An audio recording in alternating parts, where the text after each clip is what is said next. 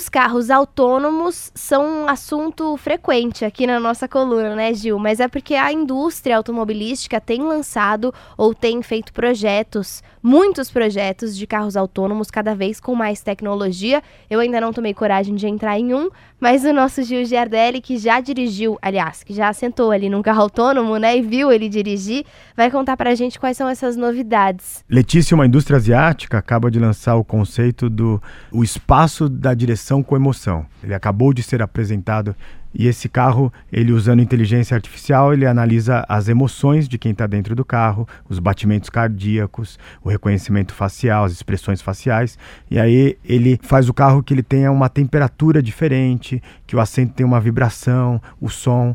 Então, por exemplo, tá é o pai e o filho e eles vão ali assistindo uma chuva de meteoros digamos que você está se reunindo com alguém numa viagem de uma hora, então ele faz ali toda uma, uma iluminação para que você possa fechar o negócio. Enfim, é, você não vai dirigir mais, mas você vai ter emoção.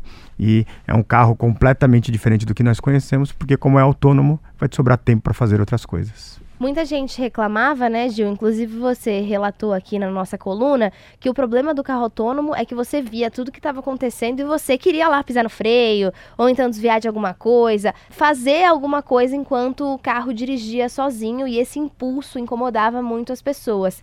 Então o que essa empresa fez foi criar distrações, né, para os passageiros dentro do carro. É quase um cinema, ele vibra, ele deita, você pode assistir vídeos. E tem uma outra empresa também que lançou um carro autônomo tão tecnológico quanto esse.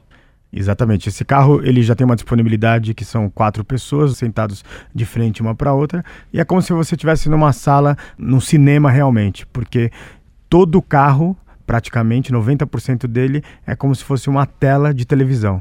Então, para qualquer lugar que você olhe, você vai ver algo acontecendo. E aí, ele tem uma parte ali que abre digitalmente para você tirar um champanhe.